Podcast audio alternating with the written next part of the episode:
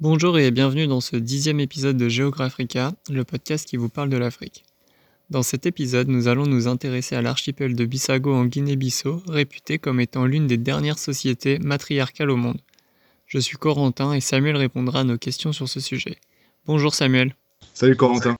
Alors l'archipel des Bissago, c'est un archipel de la Guinée-Bissau, en Afrique de l'Ouest. Euh, c'est un archipel qui est composé de 88 îles et îlots et qui est situé en face de la capitale, Bissau.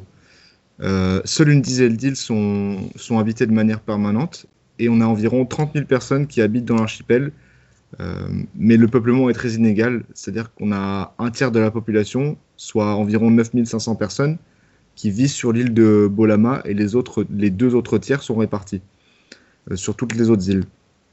Donc l'archipel a su garder un, aspect plutôt authentique grâce à l'enracinement de, de, ces traditions, qui, qui est bien plus profond que la loi. Et donc, euh, quelle est la particularité de cet archipel? Alors, la particularité, c'est que la société qui y vit, celle des Bissago, elle est connue pour être matriarcale, mais on verra que la définition, elle est de, cette société n'est pas tout à fait vraie et que c'est plutôt à nuancer. on va s'intéresser aujourd'hui en particulier à l'île de Canabac, qui est réputée pour être la plus traditionnelle des îles et la seule île à n'avoir jamais été colonisée par les Portugais, donc qui est considérée comme une île rebelle.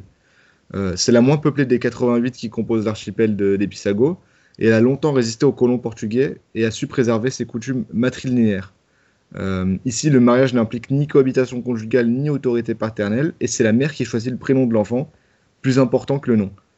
Euh, il y a certains villages qui, sont, qui peuvent être dirigés par un roi, qu'on appelle des oronos, mais ces rois sont choisis par un conseil de femmes.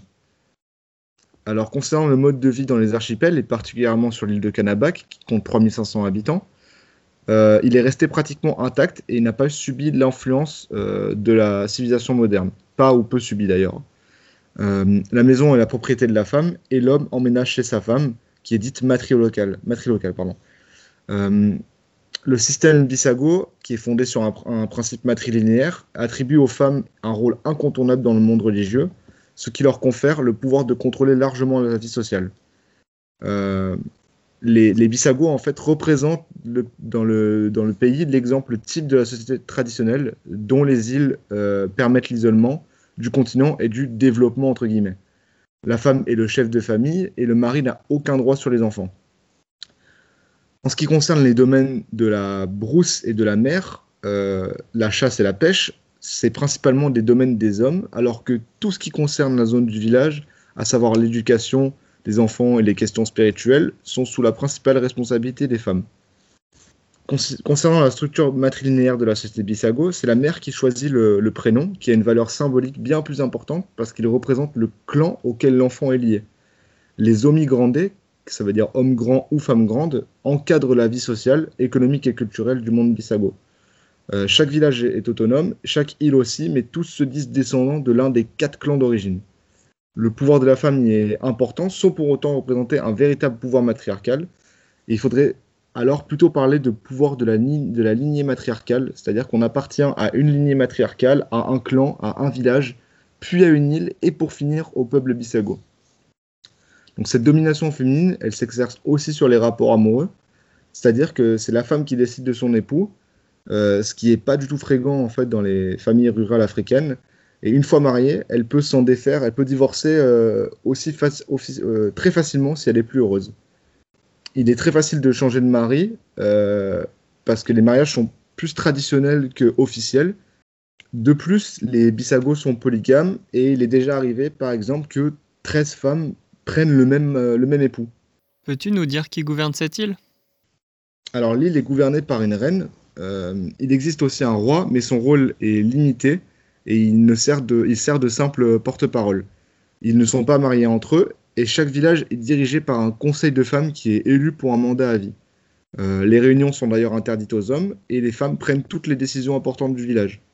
On pourrait dire qu'elles ont un pouvoir exécutif, administratif et judiciaire, judiciaire pardon, et elles décident de, des affaires importantes du village qu'on appelle le tabanka. Euh, chaque village est placé sous l'autorité du Conseil des Anciens, qui est présidé par son roi et par la, prêtresse du village. Euh, ces prêtresses sont les intermédiaires entre les hommes et les esprits. Et donc la société de Bissago, elle est matriarcale au sens où les femmes sont les maîtres des cérémonies et elles sont dotées de puissants pouvoirs.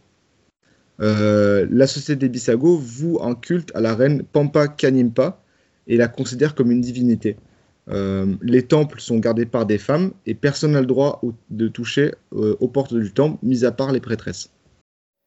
Qui était la reine Pampa Kanimpa dont tu nous parles? Alors, la reine Pampa Kanimpa, c'est une ancienne souveraine des Bissago qui a su résister, entre guillemets, à la colonisation des Portugais. Euh, au début des années 1900, le gouvernement portugais se préparait à coloniser et à occuper l'archipel des Bissago, euh, parce qu'ils y voyaient là une opportunité de posséder des comptoirs euh, économiques pour améliorer l'économie de leurs colons. et la reine Pampa Kanimpa, pour tenter de maintenir la paix, elle a résisté aux différentes campagnes d'occupation portugaises jusqu'à la signature d'un traité de paix.